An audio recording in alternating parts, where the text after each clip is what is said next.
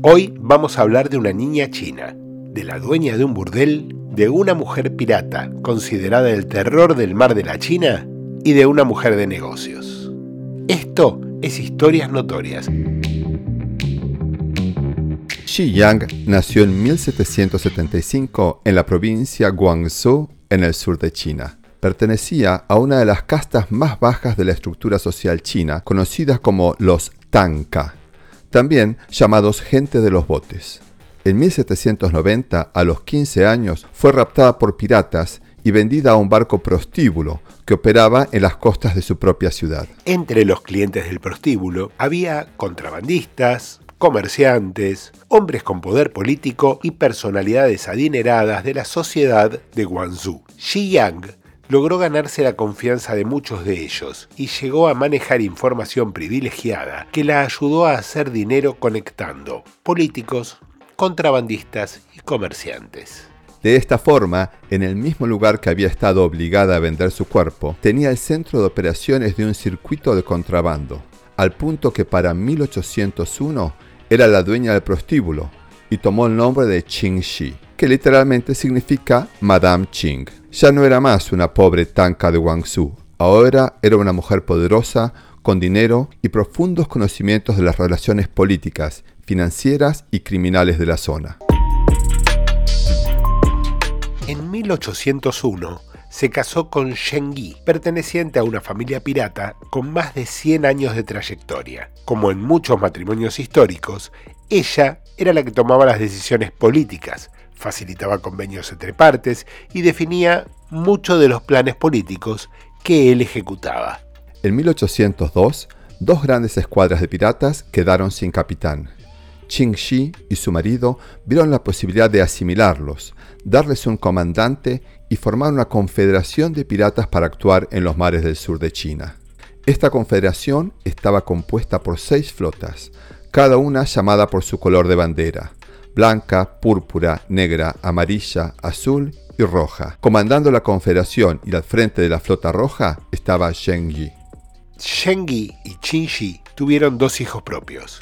Además, Zheng Yi tenía un hijo adoptado, al que había dado el nombre de Zheng Bao y ahora formaba parte de la familia. En 1807, Zheng Yi muere a los 42 años y los comandantes de las otras flotas muestran intención de rebelarse.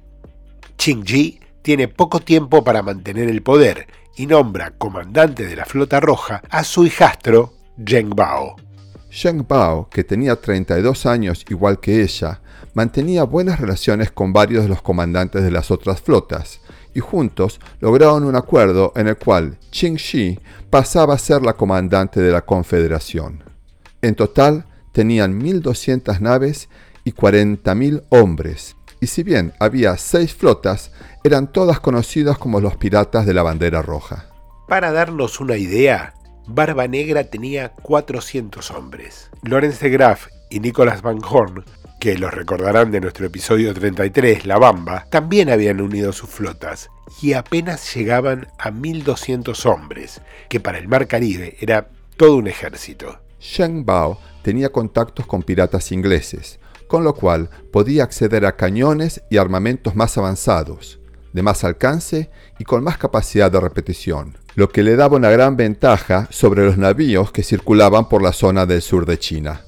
La flota de la bandera roja atacaba puertos, navíos y pueblos costeros, a los que ofrecía protección a cambio de dinero.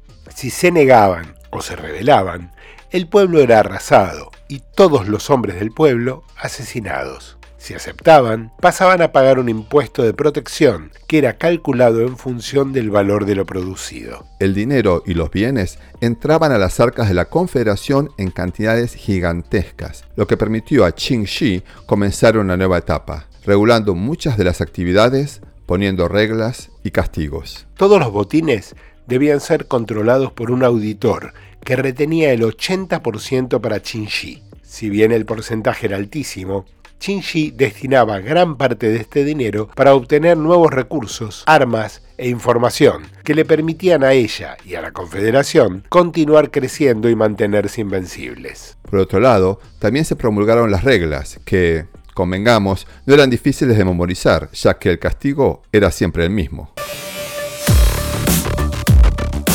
Si se lo encontrara escondiendo parte del botín o no respetando el 80%, decapitación. Robando a los pueblos amigos de los piratas, decapitación. Robando a los pueblos que pagaban impuesto de protección, decapitación. Violación de mujeres cautivas, decapitación. Tener sexo, incluso consensual, estando de servicio, decapitación. Qingxi y Zhang Bao comenzaron a tener una relación amorosa, pero no podían casarse porque las leyes prohibían el casamiento de viudas. El sistema ideado por Qingxi era tan eficiente que en algunos sentidos se parecía a un gobierno. Incluso estaba mejor organizado que el de la dinastía Qing, que en ese momento gobernaba en China. Las autoridades Qing enviaron navíos para atacar las escuadras de la bandera roja, pero fueron vencidos. A los ingleses y portugueses también les resultaba imposible operar en los mares donde dominaba la flota de Qingxi, y contrataron corsarios para atacarlos, pero en ningún momento pudieron con la potencia de la flota de la bandera roja. Los portugueses, que tenían base en Macao, no se dieron por vencidos y pacientemente comenzaron a reforzar su flota de barcos y prepararlos con cañones de más alcance y nueva tecnología. En septiembre de 1808, los portugueses atacaron a una flota de la Confederación y hundieron 15 barcos. Qingxi tenía que tomar una decisión. Estaba siendo presionada por los comandantes de la Confederación que la querían destituir. Las distintas facciones solo se podrían consolidar con una victoria fuerte sobre los portugueses, que a esta altura eran los únicos que podían hacerle frente. La Confederación decidió atacar Macao con 300 naves. Los portugueses, que tenían menos barcos pero estaban mejor preparados y con mayor maniobrabilidad, salieron al encuentro. La flota pirata ocupaba todo el horizonte, en una formación compacta con baja capacidad de maniobra y recibieron fuego desde una distancia más allá del alcance de sus propios cañones. Fuego que además era muy certero, no solo por la puntería, sino porque al ser la formación pirata tan sólida, era muy difícil errar. Además, los portugueses contaban con un arma nueva en los mares de la China, las balas explosivas, que producían mucho más daño que las balas clásicas. La flota pirata se retiró cuando la nave del comandante fue hundida. Ante esta situación, Qingxi entendió que el final se acercaba. Los portugueses estaban tomando poder y los ingleses estaban a la espera de su caída. Qingxi ya no era la niña tanca de los 15, ni siquiera la Madame Qing del postíbulo. Era comandante Qing, la reina pirata, y seguía siendo de mucho valor para Asia. Las autoridades de la dinastía Qing comprendieron que si la flota pirata era derrotada, los europeos pasarían a dominar el mar de la China. Las autoridades veían que sin la presencia de los piratas, sus mares quedarían bajo dominio europeo. En 1810, Qingxi se rinde ante las autoridades Qing, aunque si consideramos las condiciones en las que lo hizo, todo parecería indicar que fue al revés. Consiguió perdón para todos sus piratas permiso para retener todos los botines que habían acumulado. Y puestos en el gobierno para los oficiales de mayor rango, incluido Sheng Bao, recibiendo además un permiso extraordinario que legalizaba su matrimonio. Dejó de llamarse comandante Qing para volver a su nombre de comerciante, Xi, y recibió un permiso oficial para regentear 120 barcos destinados a las apuestas. Vivió una vida próspera y tranquila. Murió en 1844 en Macao, rodeada de familiares y amigos. Xi Yang, la niña tanca. Madame Qing, la dueña del prostíbulo. Comandante Qing, la reina pirata terror de los mares del sur de la China. Y nuevamente Qing Shi, exitosa mujer de negocios en el mundo de las apuestas. Soy Pablo Toronto. Yo, Daniel Pombo. Y esto es Historias Notorias. Esta y otras historias que no nos contaron la puedes escuchar en Spotify, Google Podcast, Apple Podcast o en tu plataforma preferida.